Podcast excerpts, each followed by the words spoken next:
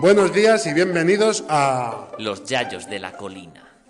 el primer podcast amateur donde repasaremos la actualidad con nuestras voces de la experiencia, sin filtros, sin censura, con Sintrón. Hoy más que tema de actualidad, que no hay mucho de lo que hablar, aparte de la muerte de Rafael Acarra, la cual todos lamentamos, queríamos sacar un tema un poco más genérico. Compañero, Vamos a hablar de lo que es la sexualidad en la tercera edad. Es un tema así controvertido, ¿vale? Porque muchas personas se piensan que, pues, que en la tercera, en- en- cuando ya llegas a una cierta edad ya mm, el, el- el tema del sexo es un tabú, como que se olvida un poco y como que no hay, no hay nada más que hacer ya a partir de cierta edad. Y eso no es así.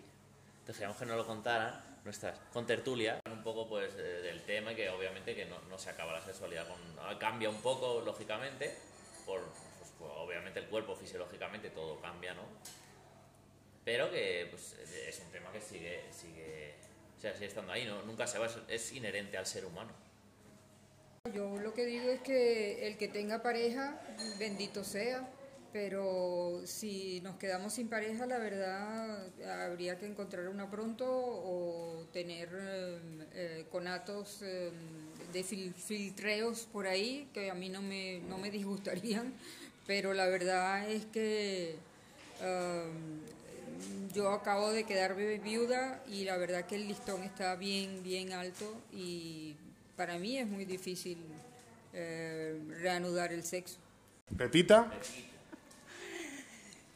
Pues yo llevo siete años de viuda, he hecho mucho de menos a mi marido y todavía no he encontrado nadie que me le pueda reemplazar. Así que, pero sí, tenemos vida y tenemos ganas de ir y ir con algún hombre que nos guste, que nos enamoremos, pero me parece que eso ya es muy difícil ya a la edad que tenemos. Pues yo más o menos digo lo que, lo que, lo que Pepita, que cuando tienes un marido, yo hace 27 años que se murió, pero me parece, le recuerdo, algunas noches sueño con él. Y encontrar otro, no. Por mis hijos a lo mejor sí que lo encontré, pero yo no quiero. Hay personas que son bastante mayores y sin embargo les gusta y sigue. Y otras, pues no. Yo, por ejemplo, estoy hace 11 años viuda y a mí no se me ocurre, ni, ni- ni se me ocurre ni por la cabeza. Yo, Matilde, llevo 12 años viuda. Le echo mucho de menos. Pero si hay un aprovecho, se aprovecha. Ya está. En ese sentido, eh, yo creo que eh, fui muy libre antes de casarme y después de casarme, eh, que me he casado dos veces, he sido mm, extraordinariamente libre. Mm, Yo no puedo, o sea, yo hablaría de, de- de relaciones con mis eh, maridos eh, ocasionales o lo que fueron ca- cada uno, como lo que hoy se diría una pareja abierta, pues más o menos. Lo que pasa es que eh, co- tanto como mi primer marido como con el segundo, este, mm, eh, era muy difícil que yo me fijara en cualquier otra, en cualquier otra persona. Pero mi vida fue libre, libre, libre, libre, absolutamente libre. Trabajé, bueno, tuve mi hijo con el primer, mi primer marido, pero eh, trabajé en lo que quise, hice lo que quise, iba donde me daba, fuera, bueno, donde me daba la gana. Incluso eh, me hice un viaje a Europa yo sola, estando casada, eh, porque mi marido mismo me dijo cuando salí de un trabajo en el que me, me dieron una buena indemnización y no sé qué, me dijo, viájese esos reales, me dijo mi marido tal cual. Y yo me vine a Europa, conocí lo, que no conocía, mucho, y, eh, como si fuera una chica soltera y con mi segundo marido, pues más o menos lo mismo. Yo tuve una vida, vida muy, muy, muy libre, por eso es que digo que hoy me falta la persona con quien comunicarme mentalmente hasta el punto de sentir deseos, porque a mí me entra el, deseo eh, a través de la cabeza, digamos, el, el, tener compatibilidad no, no, no como una palabra generalizada, sino el comprenderse, el tener, eh, mm, el ser, eh, ¿cómo se llama cuando son de una banda? Eh, complicidad. La complicidad en las palabras te lleva a, me llevaba, a mí por lo menos, a esa a ese, ese gusto por el acercamiento a la otra persona y tener terminar teniendo sexo. Pero si no hay eso, para mí es como si estuviera absolutamente inexistente. ¿Cómo cambió vuestra vida cuando os casasteis? ¿Dejasteis de, hacer cosas o Yo empezasteis a hacer otras? Estaba trabajando, dejé de trabajar y para atender a mi marido y a, y a los niños. Pepita. Yo era el año 55. Entonces la vida era el marido trabajando y la mujer en casa. Cuando me casé podía haber seguido, porque estaba de peluquera y era oficial de peluquería, podía haberme quedado a trabajar porque hasta mi maestra lloró en la boda, porque me quería mucho. Pero no había solución, tenía que quedarme en casa.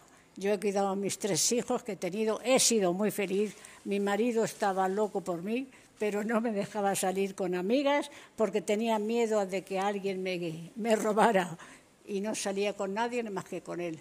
Pero he sido muy feliz, he tenido tres hijos y ahora le echo mucho de menos y a mis hijos también que no están conmigo. Uno se me murió con 40 años y ¿qué voy a deciros? Pues que se te va la vida cuando se te muere un hijo. Y nada más.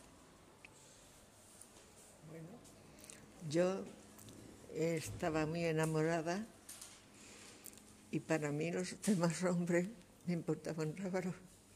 Yo podía decir que hombre más guapo, porque no soy tonta. Pero deseos con mi marido. Otra cosa. ¿Cómo cambió tu vida cuando te casaste? ¿Dejaste de hacer cosas? ¿Empezaste a hacer otras? No, porque yo no había trabajado pero tampoco en la casa he trabajado, en las cosas de, la casa. Y pues mi vida era, iba con amigas, iba a un teatro y ha sido muy plácida, no, no he tenido una vida alborotada ni, ni nada, he tenido una vida muy normal yo salía con mis amigas, que pues, mientras que tú estás en el despacho, yo me voy, luego te voy a buscar y cosas así. Y cenábamos juntos otra vez. Aunque yo decía que hoy he quedado con, la que sea, pero después nos, nos, vemos y cenamos por ahí. Y mi vida ha sido así. Y no me he fijado en otro. Ah, me he podido fijar decir que hombre más guapo. pero nada más. Salí, dejé de trabajar para casarme.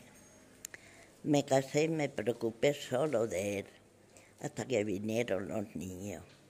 Luego éramos cuatro y éramos tan felices. Los días libres nos íbamos a jugar a la casa campo, en verano a bañarnos por ahí, tal igual. Muy felices yo me preocupaba de él y de mis hijos. El primer día que lo conocí fue, discutimos, ese día eh, discutimos acaloradamente porque a él le fascinaba discutir por cualquier cosa. Y esa fue nuestra vida, pues yo no puedo, yo no puedo decir, yo no tuve ninguna felicidad bucólica, yo no, yo mis, mis, mis, eh, mis felicidades eran como los enfrentamientos, cómo terminaba después eh, él decía las cosas mm, de una manera, yo las decía de otra, hablábamos tal vez de temas muy eh, demasiado elevados que nos, nos superaban a nosotros mismos, tal vez siempre terminábamos hablando del bien y del mal y al final eh, lo que estábamos diciendo, nos dábamos cuenta que él lo estaba diciendo de una manera, yo lo estaba diciendo de otra manera, pero estábamos hablando casi de lo mismo. Por eso eh, este, mi felicidad fue eso, enfrentamiento. Sí, eran momentos como de, máximo, de máximo placer, pero mm, no sabría cómo, cómo calificarlo, qué tipo de placer. Eh, pero no era bucólico, no era de salir de vacaciones y esas cosas. Y ah, bueno, con mi segundo marido no tuve hijos y además eh, este, eh, yo me sentía muy su alumna. Él para mí era casi un maestro, pero yo le discutía todo, todo. O sea, para mí él era, él era como un Dios, pero yo discutía con ese Dios. Y lo que me encantaba al final de las, de las conversaciones era que eso, él estaba diciendo las cosas, las mismas cosas que yo, pero yo con un lenguaje tal vez menos elaborado que el que él eh, elaboraba. Y nos dábamos cuenta que estábamos hablando y teniendo el mismo, eh, como el mismo enfoque sobre las cosas. Esa era mi gran felicidad con él.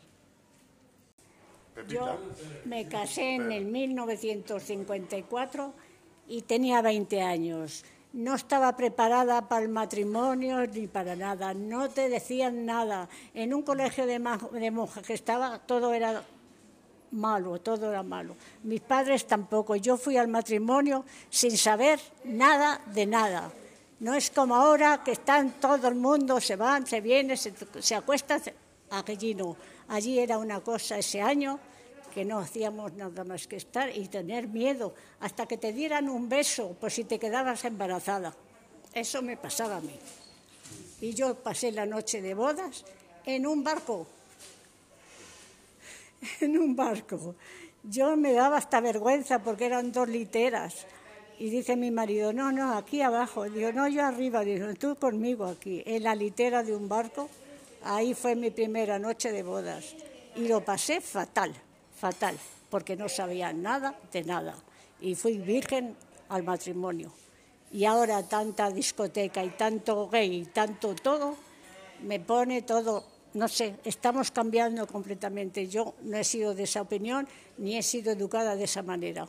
Y ahora lo veo así, que ahora es demasiado ya. Ya está. Antes no había probado nada. Cuando me casé, sí. Entonces mi matrimonio ha sido bueno. Yo no tenía experiencia ninguna. Sí. Era cuatro años mayor que de todas maneras. Pero la verdad que a mí me ha ido bien. A mí me ha ido bien. Sí. No me ha importado, nos poníamos de acuerdo en las cosas no decir, eh, nos vamos a acostar, eso no, eso no es para ponernos de acuerdo. Eso hay que tener ganas y estar. ¿Y después de, de qué tal el cambio? Después de al quedarme ya sola, no, para, mí ya se murió Rufino, para, para mí ya se los hombres no, Hombre, yo puedo decir que hombre guapo, lo que sea, pero no se me pasa por la imaginación. No, no se me ha pasado. Pero tu vida, ¿tú has, notado mucho cambio? ¿Has notado mucha diferencia?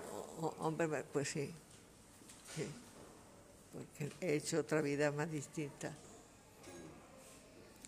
Matilde, ¿tú qué nos cuentas? Pues que he sido muy feliz que tantas enfermedades como he pasado le he echado mucho de menos a él. nos divertíamos mucho con los críos. No me quitaba a mi marido que tomara un café con unas amigas o ni dónde estoy ni dónde no estoy. Él confiaba en mí y su familia también. Y nada, he sido felizmente.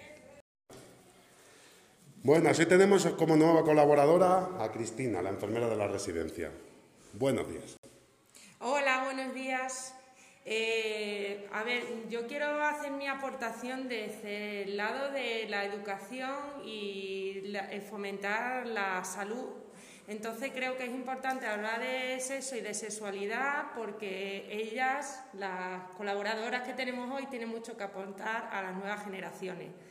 Entonces lanzo la primera pregunta. Eh, quería saber con quién hablabais de sexo cuando erais jóvenes. ¿Con qué personas hablabais de sexo? ¿De qué hablamos? De sexo. De sexo. Yo en mi vida hablaba con mi madre ni con mi padre de sexo. No. ¿Y con las amigas? Pues yo creo que tampoco. Porque yo, mira, con los 13 años ya estaba yo aprendiendo de peluquería. Con 13 años en una peluquería que había arriba de mi casa. Yo allí veía mujeres que venían, que entraban, me voy con mi novio y eso, pero nada más, no sabía nada más. ¿Tú? No sabía nada más. Y luego ya, cuando ya fui mujer, que tenía 13 años, yo me asusté a verme lo que tenía. Y no dije nada. Qué vergüenza, decía yo. Me encontré a una amiga y se lo dije que era mayor que yo. Le dije, mira, me pasa esto. Dice, no te preocupes, es la regla. Digo, pero yo me da vergüenza decírselo a mi madre. Dice, bueno, no te preocupes, yo se lo digo. Había ido a peinar a una señora yo y cuando vine estaba ya mi madre enterada y me lo dijo. Dice, hija, ¿por qué no me lo has dicho? Digo, porque me da vergüenza. Dice, no, si eso es natural, ya eres una mujer, me dijo. Y ya mi abuela me había preparado entonces los paños higiénicos que hacían entonces de felpa. Ya tenía yo, toma, ponte esto. Y me pusieron eso. No sabía nada de nada. Esa es la inocencia que teníamos entonces. Una cosilla, ¿cuántas de vosotras habéis ido a colegios de monjas? Porque la religión muchas veces os, contaban que era un poco pecaminoso y estaba mal visto el que eh, os tocarais o que os, os sentíais atraída por otro hombre, mm. a llegar virgen al matrimonio que me gustaría que contarais un poco vuestra experiencia desde la educación que os dieron referente al sexo en los colegios. Pues, eh, desde luego mi madre no me habló de nada, de nada. Yo lo que podía saber fue a través de, de las amigas. Una te contaba una cosa, otra te contaba otra, que yo creo, eh, creo que era peor, peor. Y entonces me fui enterando de todos pero a través de amigas y del colegio y amigas y, que decía ellos, pero luego yo, luego no, a mí me daba vergüenza de ir a, preguntarle a mi madre y decirle, mira, me han dicho esto. ¿Y qué os contaban en el colegio sobre el sexo? ¿Qué os decían? Eh, ¿Que llegarais a matrimonio? ¿Que había que tener cuidado? ¿Que era pecado? Hombre, normalmente eh, no, que no, si no eran las monjas las que hablábamos, las monjas no, éramos entre nosotros. Pero ellas no contaban nada, no informaban de nada, ¿verdad? No, no, las monjas no. De nada. no.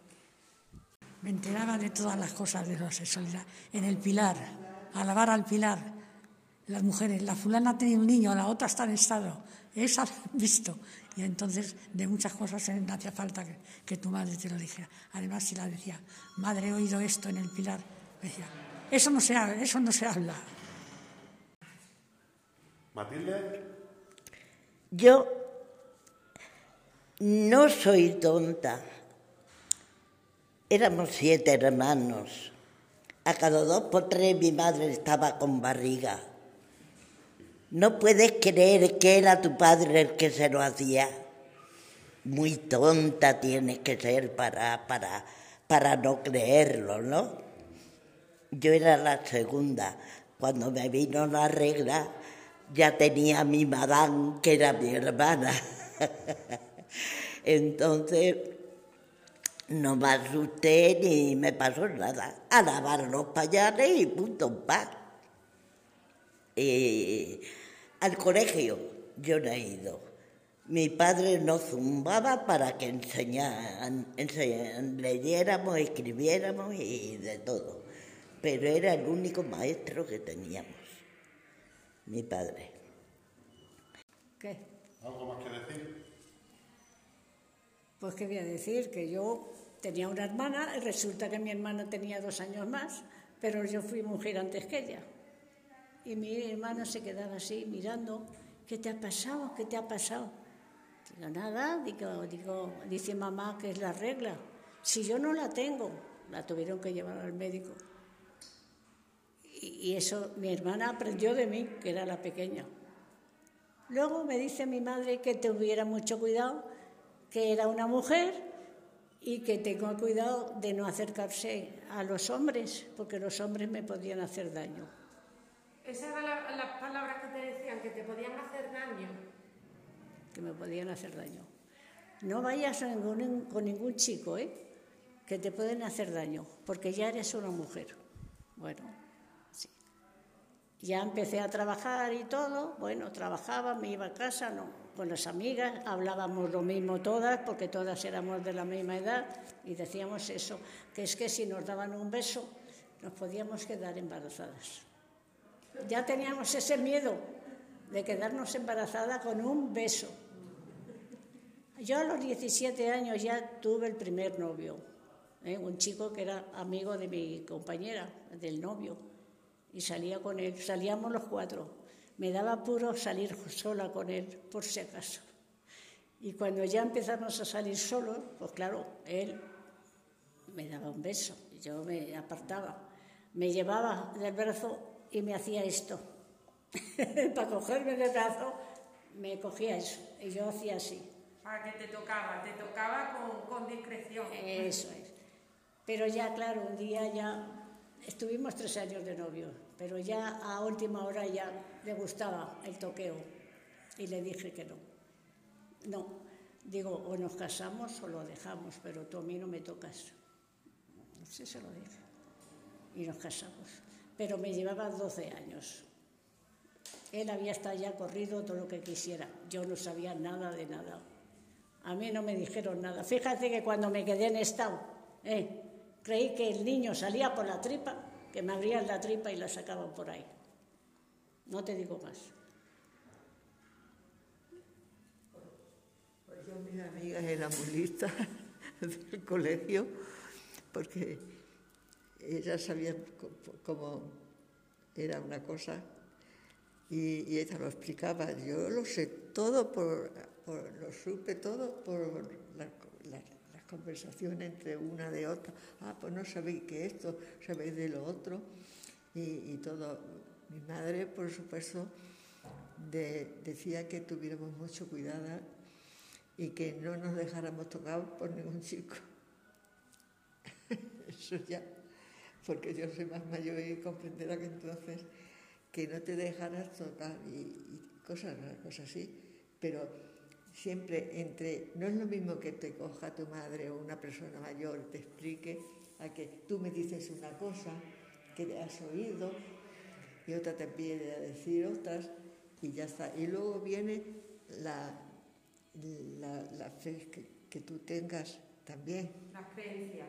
Eh, claro, en- entonces también, por la fe cristiana, pues eh, entonces yo ahí, Estabas más contenida. claro. Tengo otra pregunta que haceros. Eh, a ver, ¿qué pensáis vosotros que es un orgasmo? Y si, si podéis explicar si habéis sentido vosotros eso. ¿Vale? ¿El gusto? Claro que se siente, claro que se siente. Explica un poco qué es un orgasmo. A ver. Pues cuando ves una película de amor y los ves que están haciendo sus cosas, pues te dan ganas a ti también. Sí, lo que pasa es que no llegas a eso, pero te dan ganas. Tienes ganas de hacerlo también, es verdad. ¿Por qué no vas? A mí me gustan las caricias, y me gusta, mi marido me besaba, me acariciaba y acababas pues como siempre. En el momento de que te tocan y eso, pues ya estás, perdiditas. Conocido. Tú también has conocido. Sí. Que, que sí. y que además que te gusta. ¿Para qué vamos a decir otra cosa? Al principio te da hasta miedo, eh, miedo, no sabes. A lo desconocido, ¿no? Y- no, a desconocido, tan desconocido. No, digo, a no saber Ah, cómo- ah, lo que claro, es eso. con eso, porque si no con Pepito Pereno, ahí te estoy dando con la mano. Pero que, al, principio te, te choca. A mí me chocaba y cuando ya sabía que los niños venían de esa manera me secaba más. o sea, que quiere que os diga más? Yo sí he sentido ese orgasmo, una sola vez. O sea, querer, dejarte querer, eso es normal, pero el orgasmo ese lo sentí una sola vez, nada más. Desde entonces le quería más, ya no quería que se me fuera. Y nada, eh, yo mi felicidad ha sido también con mi marido, pues el marcharme de mi pueblo a los 18 años, venirme y ser libre. A mí ya no me vigilaba mi madre ni, ni nadie, no tenía a nadie. Llegaban los días de salida y estaba loca porque llegara mi novio. O sea, nos dábamos el parluqueo en el coche y me iba de mala gana a trabajar otra vez, pero no había más remedio.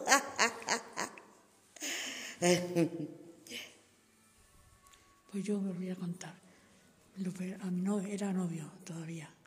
Y entonces lo operaron de una pierna, tuvo que estar en, una- en un hospital un tiempo. Y yo cuando iba a verle por la tarde le llevaba un papelito escrito, te quiero, que tal la paso. Y debajo del almohadón yo le dejaba la carta y cogía otra que me había escrito él. Iba un viajecito con un abuelo y decía algo un día, ya, ya la veo yo que hace alguna, que hace alguna cosa que no, que no quieres. Y yo, ay Pedro, qué vergüenza. Dice, no tienes por qué darte vergüenza. Somos novios y estoy demasiado que no puedo salir, que tengo que estar encamado. Y yo estaba sirviendo entonces. Y me daban un permiso para ir por las tardes. Luego no salía los domingos porque salía por la, como salía por la tarde un ratito que me iba, era muy cerquita del, del hospital donde estaba. Y bueno, pues efectivamente tenía muchas ganas de que llegara la hora de ir a verle. Aunque siempre había alguno, alguno por allí o alguno de la familia o algo, y no te puedes expresar como es debido. Pero vamos, eso. Vale, ¿qué, pensáis del sexo en la actualidad? ¿Cómo están los jóvenes? Ve- ¿Comprendéis que haya libertad en el sexo que no sea con una pareja, que sea el sexo de, con un chico que has conocido una noche? ¿Qué pensáis de eso, de esa libertad? ¿Si estáis de acuerdo? ¿Si lo veis natural? Yo no lo veo natural, porque antes tenías un respeto a la mujer, ahora no se tiene respeto ni al hombre ni a la mujer. Se conocen y a los dos días ya están en la cama. ¿Cómo se van a casar con ella si ya la tienen cuando quieren? No, no. Un respeto, una, no sé, es que ahora an- antes nos respetaban los hombres como mujeres, ahora no. Para algunos, no todos, algunos somos unos trapos. Y hay que tener un respeto a la mujer y saber conservarla y tenerla, si es que te gusta o la quieres. Si no la quieres, pues coges como un trapo y ya está, y la llevas y la traes. Pero si es una mujer seria y él es serio, pues vas con una mujer, te casas o lo que sea, pero tenerla respeto a ella. Yo mm, me vine aquí, dejé un novio en el pueblo, si no estaría casada con él. Y me vine aquí y lo dejé. El motivo de dejarle, fíjate, una simple tontería, que no estuve en el entierro de mi padre, que tenía yo solo 15 años cuando, cuando murió mi padre. Y él estaba bailando. Y le dije a mi madre, me voy a Madrid, me voy a Madrid. Escribí a Isabel, que es una cuñada de mi hermana, una hermana de mi cuñado, Y le dije, búscame una casa que me voy a Madrid. Dice, si me voy a casar, ¿te vienes aquí? He estado 10 años en el mismo sitio. De cocinera, de planchadora, o sea, ese era mi trabajo. Y, pero yo era tan feliz. Nos íbamos a la casa campo antes de llegar los críos, de casarnos. Y bueno, pues ponía debajo de un árbol el coche, si estaba oscurito, a tentarlos. ¿Qué ibas a hacer? Y estábamos en el cine y él estaba con la mano metida ahí. O sea que... ¿Qué iba a hacer? Entonces mirando la película, no. Si no íbamos a un cine era por rascarnos. ¿Cómo ves las relaciones actuales entre los jóvenes? Demasiado, pero en realidad también tienen derecho a saber lo que cada cual tiene. Porque luego llegan a casarse y es un fracaso. Entonces, yo no le veo mal. Es un poquito demasiado, pero no le veo mal. Lo que dice Matilde, lo que dice Matilde, efectivamente. Hay, hay, hay jóvenes muy majos, muy buenos. Luego los hay, pero hay también que solo miramos lo malo. Hay también, yo los que conozco, hijos, amigos de mis hijos y tal, son buenísimos no tengo más que Yo no sé si me habían dado tanto miedo, que tenía miedo a, llegar a eso.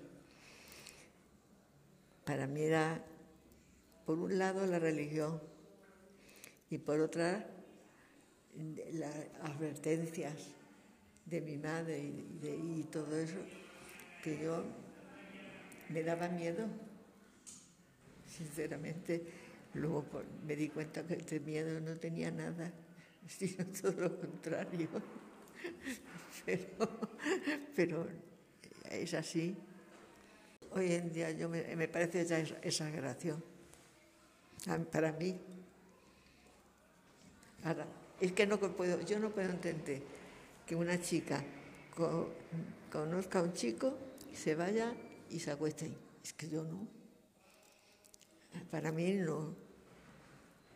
Sí, soy de otra época, por supuesto, pero no, no. Con uno ni que no conozco y que no, no. Me daría miedo. Ahora tengo una pregunta un poco eh, más complicada de contestar, pero que es importante que habléis vosotros de ello, ¿vale? Eh, ¿Cómo veis que, a ver, el tema de la masturbación, tanto de hombres como de mujeres, sé que en mujeres es un poco tabú, un poco que da un poco de corte hablar sobre ello, pero quiero que opinéis eh, qué os parece que la mujer se masturbe como se masturba el hombre y si estáis de acuerdo o si lo veis mal, ¿qué, qué opináis sobre que un hombre y una mujer se toquen ellos solos? Ellos solos. Sí. Pues yo no me toco nunca sola, por eso no te lo puedo decir. ¿Nunca habéis explorado vuestro cuerpo vosotras solas? No, yo no. Yo no. ¿Ni te ha creado curiosidad? Ya me veo, cuando me ducho me veo toda ella, ya está. Pero no me hace falta tocarme.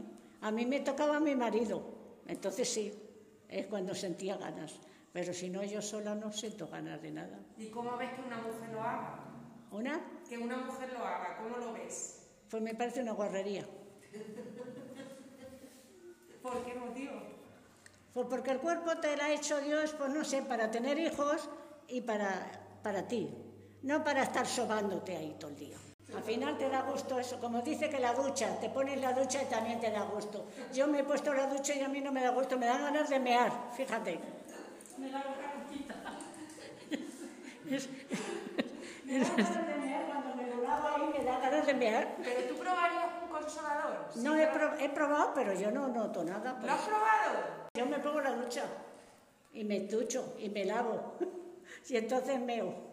No lo he probado, pero me he metido una zanahoria larga. ya está. Después de morir mi marido, ¿eh? ¿Eh? ¿Y si se rompe la zanahoria, qué pasa? No pasa nada. La juntaba en Nivea para que pasara bien. Pim, pum, pim, pum, pim, pum, pim, pum. Yo no. No he probado nada de eso. Buscaba la más grande que hubiera. El calabacín es más gordo, ¿no? ¿Eh? El calabacín es más gordo, puede ser a lo mejor. No coge, ya eso es demasiado. Hombre, depende cómo sea. No, yo buscaba una buena zanahoria. De morir mi marido, antes no me hacía falta, porque él estaba todo el tiempo, esta noche mamá, esta noche no, de calor que me duele la cabeza, mañana. Bueno, lo hacemos siempre. Lo que dice. Cuando pones el agua caliente y efectivamente te da ganas de mear, no de más. En una ocasión, no hace mucho, me llevaron una llamada por la noche que, me, que si quería que me llevaban consoladores. Yo no entiendo de eso.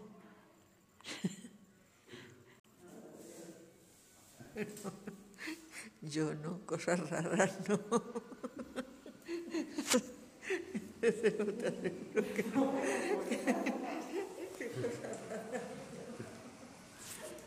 ¿Qué más? Vale, ¿y qué opináis de las relaciones abiertas, de la gente que introduce un trío, eh, cambios de pareja?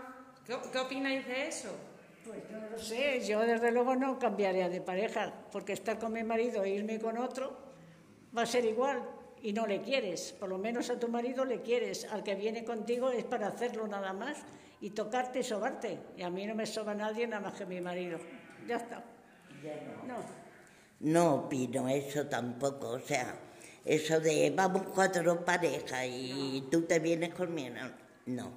¿Y en vuestra época lo había? ¿Sabéis de alguna pareja que cambiara? alguno podía haber, alguno podía haber.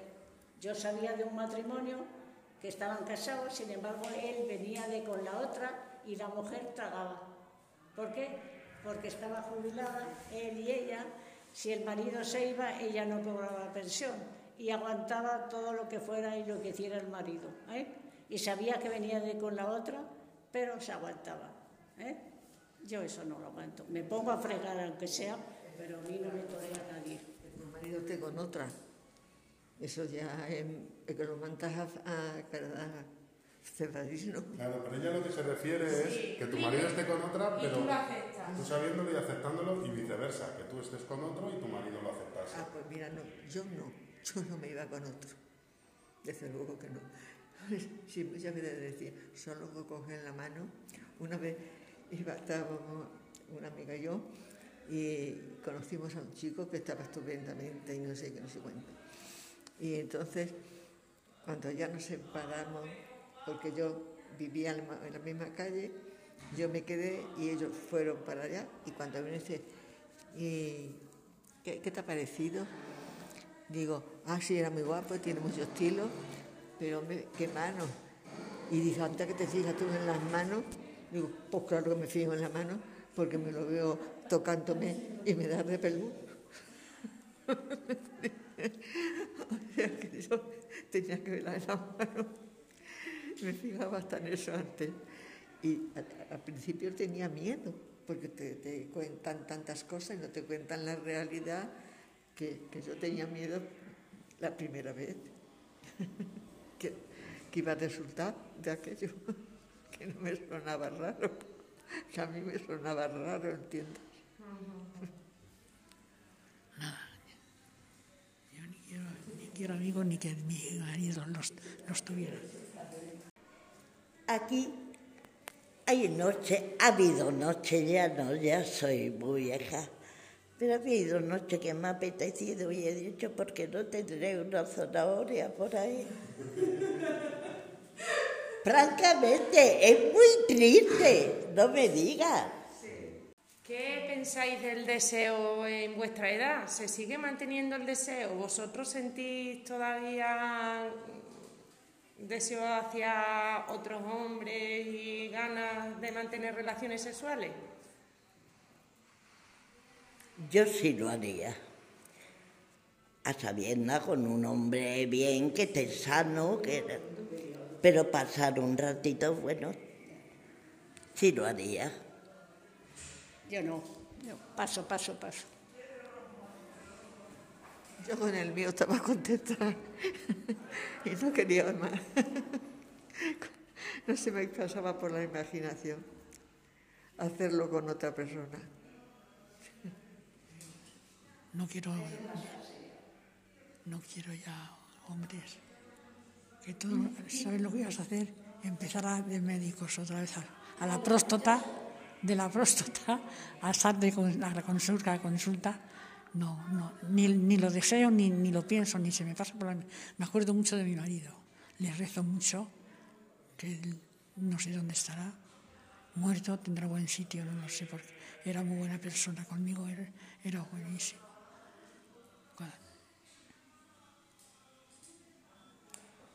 Es que aunque una tenga casi 80 años, ahí abajo también te pica, te rascas y deseas cosas. O sea que yo Que eso se ha hecho para orinar y para tener hijos, y nada más. Y lo demás es tontería. Yo sí, yo te digo que ahora hay veces que veo una película y los veo y me dan ganas, pero como no tengo a nadie, pues me aguanto. Pero ganas te entran. Cuando veo eso, sí, claro que me da, me hace cosquillas. Lo que es eso. Pero no para tener hombres Siente tu cuerpo, lo que tú deseas, lo que... Yo tengo ganas Claro, ¿y qué? Y te aguantas. y me O te aguanto, metes la mano me rasco. y te la hace bien. Me rasco, me meto el dedo hasta donde puedo. Pues yo no. Yo no, porque me salió una vez de recién casada de tanto tocarme a mi marido, me salió un bulto así de grande. Tuve que ir a La Paz a que me lo sajaran. ¿eh? No podía andar. Pero tú contaste por qué te salió el bulto. Me salió un bulto. Y lo justo- contaste por qué fue. No, no, es que no podía andar y tuve que ir al médico y el médico me mandó al cirujano. Dice, no, es un quiste lo que le ha salido. ¿Qué narices? Fue de tanto tocarme. Vino, me acuerdo que vino mi hijo, el pobre, el que se murió, vino conmigo y no podía andar. Y cuando salí, salía tan fresca que me dice, trae, agárrate. Digo, no, si ya no me duele, me la han quitado. Me lo sacaron, era sangre lo que se me había hecho, pero así de gordo, ¿eh? A un lado justamente, mira, no podía ni sentarme, ¿eh? De lo que pasé yo. Así que luego cuando me iba a tocar, digo, "Che, espera, no me toques que me duele. Estuve mucho tiempo con ese dolor, ¿no? lo pasé muy mal, ¿qué narices? No, una cosa es para mear y otra cosa es para lo demás. Ellos ya saben que son más rápidos que nosotras. Y yo le decía, espérate, papá, que yo no he desahogado todavía. Mira que no estoy. Vale, y la última pregunta, ya que estamos hablando de manera un poco libre, os voy a preguntar situaciones eh, que os hayan pillado infraganti con vuestra pareja y que podáis contar. Pues yo tenía mucho cuidado porque estaban mis hijos en la habitación de al lado y yo era muy chillona, ¿eh? y cuando me venía lo que me venía mi marido, ¡plas! Se ponía encima de mi boca para que no se me oyera, porque chillaba. Me daba placer y chillaba. ¿Y nunca te pillaron tus hijos? Mi hijo un día vino y no podía abrir la puerta de la calle y es que estábamos en la siesta. El mayor, el pobrecito, y claro, llamó al timbre. Yo ya toda asustada me levanté a abrir a mi hijo. ¿Qué pasa? Porque digo, pues he cerrado que nos hemos echado un poco la siesta. Menos mal. Pero tenía miedo de que mis hijos me oyeran y, y vieran, aunque lo suponían porque lo oirían alguna vez, claro. Pero tenía mucho cuidado. No me han pillado. Tenía cuidado. Y eso que mi puerta del cuarto estaba siempre abierta. Pero sabía a la hora que venían los chicos. O sea, buscabas el hueco para tener relaciones sexuales con tu marido. Exactamente. Los días libres de él, los chicos se iban a trabajar cuando ya han sido mayores. Y entonces cuando bajábamos la persiana y, y fugábamos. No, por mí, por mí no. Pero mi marido se ponía tan ardiente que, que nos decía, sí, sí, a los críos no, no lo escuchan. Digo, Pedro, que lo, que lo, van, a, que lo van a oír. Y bueno, ¿y, de qué te pasa? ¿Estás con tu marido? ¿Qué te pasa? Y, él estaba deseando, estaba a, a 100 por. Yo era más fría. Él decía, eres, más fría que el hielo, me decía algunas veces. Lo mío muy divertido porque fue en un, en un hotel en Londres que tienen por costumbre a medianoche abrir la puerta, no llaman para ver si pasa algo. En ese momento. Te pillaron. Y yo qué vergüenza, yo mañana no bajo.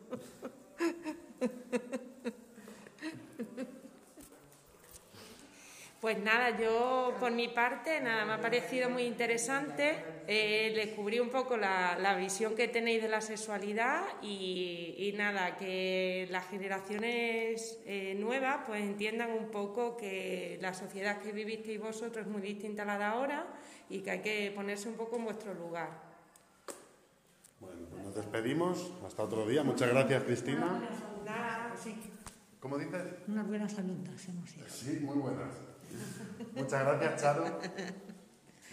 Nada, a ti, porque te- nos deja que te contemos nuestras intimidades, tú y los demás. Muchas gracias, José. Nada, hijo, nada. Muchas gracias, Pepita. Pues nada, gracias y que lo he disfrutado hablando y sabiendo lo que es la vida y lo que es ahora. Y muchas gracias, Matilde. Mm, he disfrutado hablando y me ha hecho mi coco también. Bueno, Es que somos humanas. Es normal. efectivamente. Estamos abrir más la mente. Un saludo a todos.